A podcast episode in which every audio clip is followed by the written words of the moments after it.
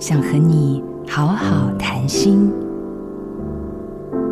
我的眼前常出现许多浮动的黑点，大小方向不一，速度很快。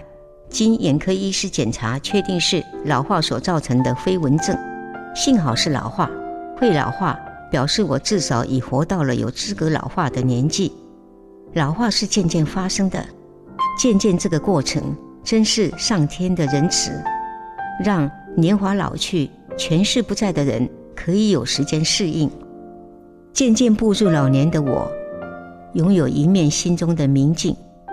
当镜子里浮现出当年青春洋溢、功成名就的样子，因为曾经拥有过，而让我没有遗憾。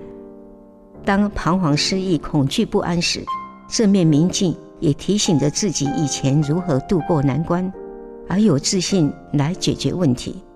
多看看身边值得学习的对象，我们都能慢慢建构出心中的一面明镜。